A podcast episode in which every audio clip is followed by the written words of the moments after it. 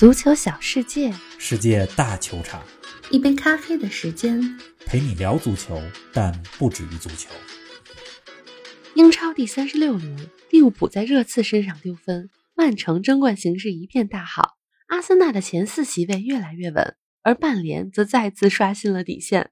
切尔西迎来新掌门人，从俄资到美资，相比于无比辉煌的阿布时代，蓝军下一步将走向何方？沙尔克重返德甲。马竞赢得马德里德比，米兰离夺冠还差两场球。更多精彩内容尽在本期足球咖啡馆。听众朋友们，大家好，欢迎来到新一期的节目。王老师你好。林子豪，听众朋友们，大家好。林子，这是手下留情了啊！我以为你要问我，作为曼联球迷，此时的心情如何呢？已经不用问了。哎，虽然这是一个无比糟糕的赛季，曼联球迷的心理承受能力呢也已经很强大了，但是零比四输给布莱顿的比分，还是让我心里啊堵了十二小时。肯定的。直到礼拜日下午出去踢了场球，才有所缓解。这周末的欧洲足坛挺热闹的，咱们干嘛非得说曼联啊？是不是？微，你看英超的榜首大战发生了微妙的变化，一分变成了三分的差距。大家注意啊，这里说的是微妙变化，为什么微妙呢？一会儿咱们来说。好啊。德甲那边，皇家矿工蓝回来了，沙尔克提前一轮锁定了德乙的前两名，重回德甲。你看这沙尔克真是快去快回，历史经验告诉我们，老牌劲旅。降入了第二级别的联赛，这得赶紧回来，快速回来非常的重要，否则就像汉堡一样沉陷在一级联赛很多年。不过今年汉堡也有戏，估计能回来。西甲那边，马竞六年多来第一次在西甲当中战胜皇马，欧冠席位应该是稳了。你看迭戈·西蒙尼的球队，对吧？如果今年再进欧冠，就连续十年打欧冠。多么了不起的成绩！嗯，刚刚呢，也有朋友从万达大都会球场发来了南看台的气氛，非常的燃。在意甲当中呢，AC 米兰又逆转了，逆转了维罗纳。逆转这个词儿并不陌生，上半赛季就是逆转维罗纳，结果今天呢又逆转了，米兰领跑意甲积分榜，距离夺冠就差两场球了。是啊，还有别的呢。而且刚刚过去的这个周末，欧洲呢也产生了几个冠军。你像南特夺得了法国杯的冠军，波尔图呢夺得了葡超的冠军，而且波尔图夺冠特别有意思，是客场一比零战胜了本菲卡，在死敌的地盘上捧起了冠军奖杯。对本菲卡来说，侮辱性极强。绝对的。哎呀，要说的太多了。不过这期的主话题呢，我想说说切尔西。过去这几周啊，切尔西可以说是走在十字路口上。阿布时代结束了，吕迪格、克里斯滕森这几位主力呢，夏天也要离队。这下一步何去何从很关键。过去几天呢，新老板是谁算是定下来了，就是伯利财团。美国商人伯利也出现在了刚刚过去的这周末，切尔西二比二战平狼队的比赛里。是上周就有球迷说，能不能多说说蓝军？今天呢，咱们就来说说切尔西的未来。哎，冯老师啊，在说切尔西之前，先来说几句英超的争冠。随着利物浦的丢分，曼城的稳稳拿分，可以说曼城的冠军稳了吗？这么说呀，会有点早。曼城和利物浦都还剩三场球，是一切皆有可能。刚刚过去的周末，两场球，大家结果都知道了。利物浦一比一战平了热刺，是的。平局呢？如果你看了这场比赛，是一个非常公平的结果。热刺全场比赛的战术执行非常到位，而利物浦这边呢，虽然占据了场面的优势，但是威胁进攻并没有那么多。这场丢分之后啊，红军球迷就把希望寄托在了纽卡的身上。毕竟，二零二二年以来，纽卡的成绩仅次于曼城和利物浦。可是人家曼城真稳啊，五比零，对吧？兵不血刃的战胜了纽卡。没错，曼城虽然从欧冠刚刚铩羽而归，但是没有影响他们在英超的状态。这场球看到了曼城迅速走出阴霾，对吧？五年就要拿四个英超冠军的那种决心。是的，曼城呢，其实上半场就锁定胜局了。你看京多安和德布劳内这场比赛表现多好啊！啊，是啊。为什么说争冠还有悬念呢？我看了赛程，曼城剩下三场球不好踢。嗯，客场打狼队，客场打西汉姆联，主场打维拉。先说狼队，狼队呢一直是不怵曼城的。二零一九年还主客场双杀过曼城。这赛季呢，上半程虽然狼队零比一输给了曼城，但是是有机会逼平的。之后打西汉姆联，西汉姆联欧联杯没进决赛，现在专注于英超。想要超越曼联，通过英超获得欧联杯的 席位，所以最后几场西汉姆联也是要玩命抢分。嗯，还有一场呢。最后再来说维拉，对吧？维拉的主教练杰拉德那是利物浦名宿啊，最后一场肯定也想帮着利物浦助攻一下，对吧？阻击一下曼城，肯定的。所以曼城剩下的这三个对手，求胜欲很强，战斗力也很强。不过呀，光有求胜欲和战斗力不行，还得拿实力说话。想赢不代表能赢，曼城的实力摆在那儿。况且利物浦赛季还有五场球。足总杯和欧冠决赛要分心，对吧？总之一句话就是，曼城离冠军更近了，但是三分的差距，争冠悬念绝对还在。如果刚刚过去这周末利物浦输给热刺四分的差距，那就没悬念了。是啊，这赛季长期排在第三的切尔西，则在本轮二比二被狼队逼平，最近五轮只赢了一场，在联赛还剩三场的情况下，切尔西第三的位置也不稳了。切尔西不会跌出前四吧？切尔西如果跌出前四，那应该是这赛季末最大的冷门了。是啊，但我觉得不至于。剩下三场对手都不是特别强，利兹联、莱斯特城、沃特福德赢一场就基本锁定前四，而且排在切尔西之后的阿森纳、热刺，他们之间还有北伦敦德比，还得互相伤害一下，对吧？切尔西和狼队这场球我看了，斯坦福桥球场啊，有些座位没有坐满，也是因为英国政府对阿布的制裁。对吧？除了季票持有者不卖散票了，看着这个有点空的看台，我这心里啊也有点难受。这场球大部分时间里，切尔西踢的都不错。难能可贵的是，卢卡库梅开二度，打出了状态。图赫尔这场排出的三四幺二也是为卢卡库设计的，因为卢卡库得打双前锋。但是比赛最后阶段连丢两球，太不应该了。这也反映出来了切尔西目前的这种状态。这么有戏剧性的剧情啊！让英国的解说员在比赛最后尾声的时候说：“伯利欢迎来到英超，这就是英超。”这伯利是谁呢？就是切尔西的新老板。电视画面给到他好几次。四十六岁的美国人戴着一个墨镜在那看球。我记得电视画面第一次给到他的时候，他正把那个手伸到嘴里抠嘴呢，估计是塞牙了，挺不拘小节的看着。最近一段时间啊，切尔西动荡不安的新闻挺多的。但是这周末有一个好消息，切尔西女足在女足英超当中夺冠了，这是好消息，连续三年夺冠。前两年呢，因为疫情的原因没法庆祝，今年可以好好庆祝一下了。恭喜切尔西女足，真的是恭喜啊！哎，随着切尔西更换老板，最近我看不少蓝军球迷也在社交媒体上感慨不断，感谢阿布带来的一切，同时感慨一个时代的结束。给我们详细说说切尔西的新老板伯利究竟是何许人也？这伯利啊，是一位美国的商人和投资人。大家了解他呢，是因为他是洛杉矶湖人的股东，同时也是美国职业棒球联赛洛杉矶道奇队的股东。这次收购切尔西的不是伯利一个人，而是。伯利财团，他呢联合了这么几方，包括了 Clear Lake Capital，就翻译成清湖资本吧，算是资方。还有呢，古根海姆合伙人公司的瓦尔特，再加上一个瑞士的投资人和英国的开发商，这好几个人，所以才叫做伯利财团。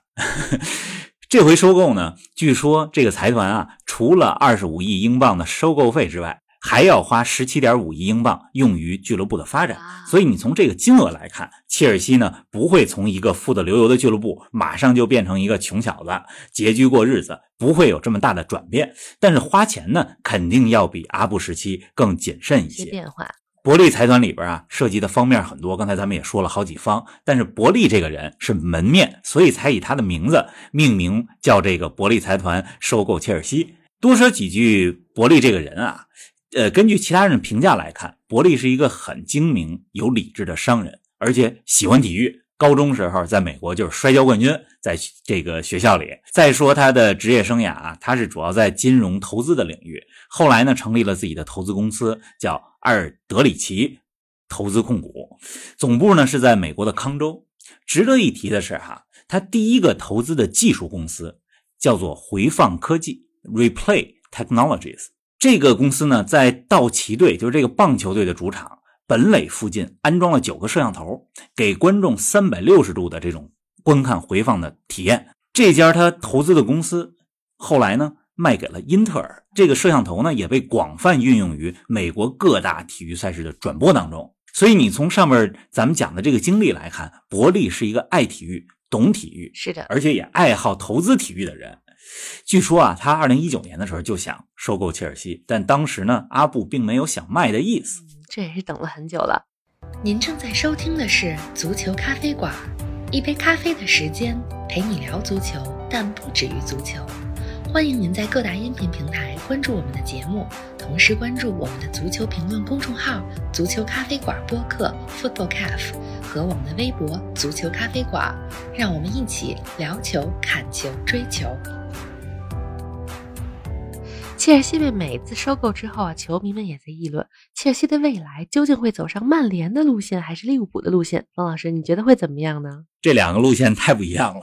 作为曼联球迷啊，我深知格雷泽家族给曼联带来的伤害，也是让很多其他球队的球迷一听到美资就无比担忧。目前英超六大豪门里边有四支都是美资控股了。曼联、利物浦、阿森纳、切尔西，这里边有成功的，比如说利物浦的芬威体育集团，也有不成功的。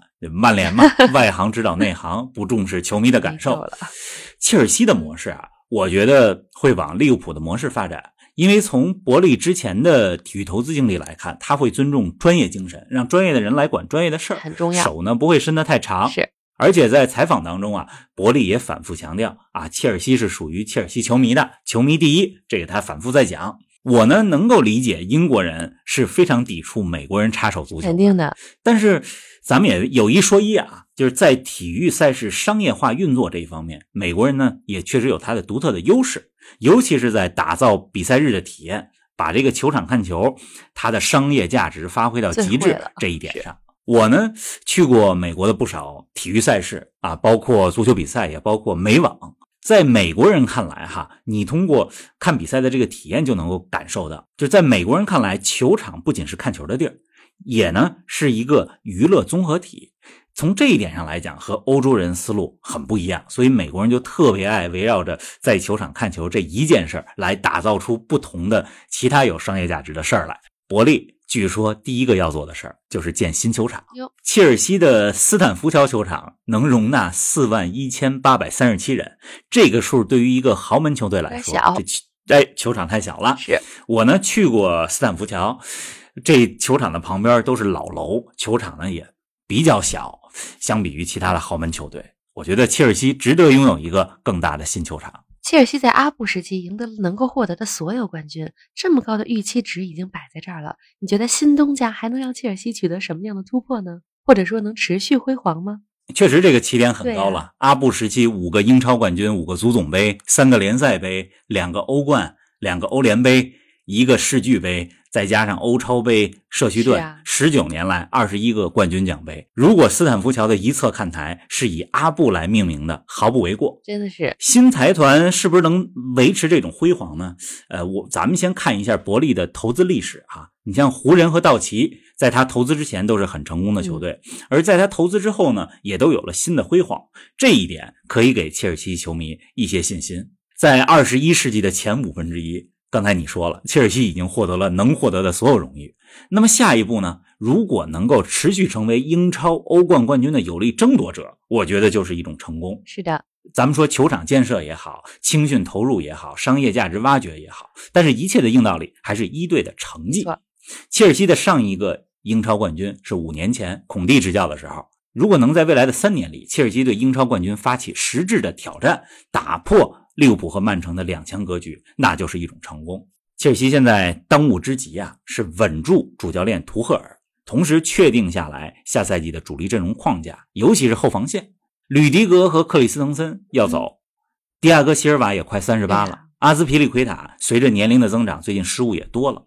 年轻的小将查洛巴近期出场机会不是很多，然后马朗萨尔难堪大用，所以这后防线上得赶紧确定下赛季的主力阵容。锋线上的卢卡库与图赫尔战术的不兼容已经是公开的事实了，对吧？卢卡库如果离开，锋线是不是要补强？总之，一线队的阵容是当前的大事儿。咱们聊了切尔西这么多吧，就是一句话：这个收购的结果，我还是保持谨慎乐观的。看看今年夏天的引援和阵容的调整吧。夏天快来了，没有哪个球队比曼联更希望赛季赶紧结束了。夏天赶快到来。说完了切尔西，冯老师，咱们还是说几句曼联吧。必须得说，是吧？是啊，这零比四输给布莱顿之后啊，曼联的进球数是五十七个，失球数五十六个，净胜球数是正一。这是什么概念呢？曼城净胜球数是正六十八，利物浦正六十四，曼联是正一，太可怕了！这么一比，比积分差距更恐怖。是的，和罗布莱顿的这场比赛，我觉得就是曼联这个赛季的整体缩影。说说比赛看完了之后，我觉得曼联丢的这四个球形式各不相同。第一个球是禁区外的远射，第二个球是底线回传之后的射门，第三个球是左路、边路、中路的配合。曼联的球员们基本都静止了。然后第四个球是 曼联九十秒之内连续丢球，对吧？所以这四个失球方式各不同。我说曼联给我们带引号的表演了一下花式失球法。哎呀，作为曼联球迷，真的看到这一刻真的非常的难受。呃，咱们多说一两句布莱顿吧。布莱顿打进第一个进球的是莫伊塞斯·凯塞多，这是一个二十岁的球员，来自厄瓜多尔。布莱顿呢，实际上在。他不到十八岁的时候就签下他了，那么看到他进球，就让我想到了就布莱顿这样一个俱乐部，他的全球球探网络是非常棒的。所以咱们少说曼联吧，呃，夸一夸布莱顿，四比零战胜曼联，非常非常的精彩。英超还剩最后两周的比赛啊，利物浦、曼城谁能夺冠？欧冠剩余两个席位花落谁家？保级最后一个名额谁能上岸？都有很大的悬念，咱们拭目以待。王老师，英超之外还有哪些今天想说说的呢？要说的事儿比较多，咱们选三个事儿吧。首先呢，就是上周罗马进军了欧会杯的决赛，呃，大家想必也看到了，穆里尼奥激动的落泪了。是的，有球迷可能会说，至于吗？不就是第三级别的欧会杯吗？但真的至于？一是因为穆里尼奥这几年不太顺，太需要一个冠军来证明自己了。拿到这冠军就是欧洲三大杯赛大满贯了。那对罗马来说啊，罗马从来没有获得过欧洲主要赛事的冠军。六十年代有个欧洲城市博览会杯，但那个不算。如果这回欧会杯夺冠，是真正意义上第一次成为欧洲杯赛的冠军，这是罗马的。那第二个事儿呢？法国杯那边，南特夺得了冠军，一比零战胜了尼斯。我想多说两句，南特的主教练恐怖阿雷，他呢是曾经大巴黎的主教练，卡塔尔财团入主大巴黎之后。恐怖阿雷就是第一任主帅，人家拿到了联赛的半程冠军，但是被炒掉了，换来了谁呢？